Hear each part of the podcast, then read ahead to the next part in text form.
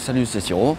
Et ben aujourd'hui euh, on va continuer un peu dans le flamenco puisque je vais te montrer une rumba sur une suite d'accords adaptés, euh, tout à fait flamenca. Donc euh, ben, on y va, go, bienvenue dans cette vidéo numéro 2. Oui, alors on y va. Donc ce que je vais faire maintenant, c'est que je vais montrer un motif rumba au niveau de la main droite. C'est pas forcément le plus évident, mais c'est celui que je retiens en fait maintenant. C'est celui que je préfère, qui sonne le plus qui est le plus libre si on veut faire des petites variantes. C'est pas quelque chose de trop mécanique dans lequel en fait on est euh, obligé de respecter et dont on ne peut pas sortir. Euh, il y a ça. Et au niveau de la main gauche, je vais montrer en fait euh, ce qu'on appelle la cadence andalouse ou la cadence flamenca. C'est une suite d'accords assez, assez connue.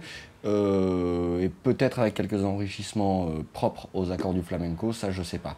Enfin ce que je sais c'est que euh, à terme, une fois que j'aurai fini toutes ces petites vidéos concernant le flamenco, en fait je dévoilerai tout dans un gros atelier formation concernant le flamenco, et là je filerai absolument tout, c'est-à-dire tous les autres motifs rumba. Il y a une espèce de façon comme ça progressive pour obtenir celui que je vais te, que je vais te passer aujourd'hui. En fait si tu arrives à faire celui-là c'est cool, je vais vraiment te le détailler. Et toutes les harmonies main gauche et les enrichissements en fait vraiment typiques euh, dans le flamenco pour avoir le son du flamenco, les enrichissements du flamenco. Je sais pas, euh, un accord 7 euh, bémol 9, on ne le prendra pas en jazz et en flamenco, on ne le prendra pas de la même façon par exemple. Donc voilà, on y va pour le flamenco. Top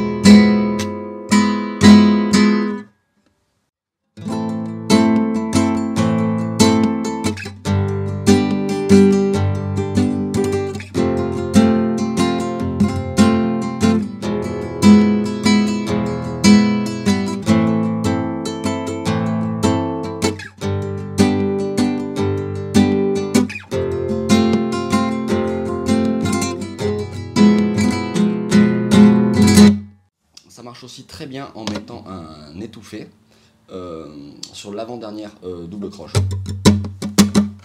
Il y a un truc qui est délicat, c'est de concevoir la liaison. Une note liée n'est pas une note jouée, elle prolonge de sa durée la note précédente. Et on a une liaison ici. Ce motif en fait tient sur, sur deux fois quatre doubles croches, donc il faut le doubler pour faire une mesure complète et avoir les quatre temps. Donc on a une liaison entre la quatrième double du premier temps et la première double du deuxième temps. On l'entend là. Donc en fait, le fait de reposer le pouce sur la corde de mi grave, je le time le temps d'une double croche et ça permet de concevoir plus facilement cette liaison. Quand à l'étouffé, il peut être mis avec le côté de la paume de la main sur la vent-dernière double du deuxième temps. C'est bien clair?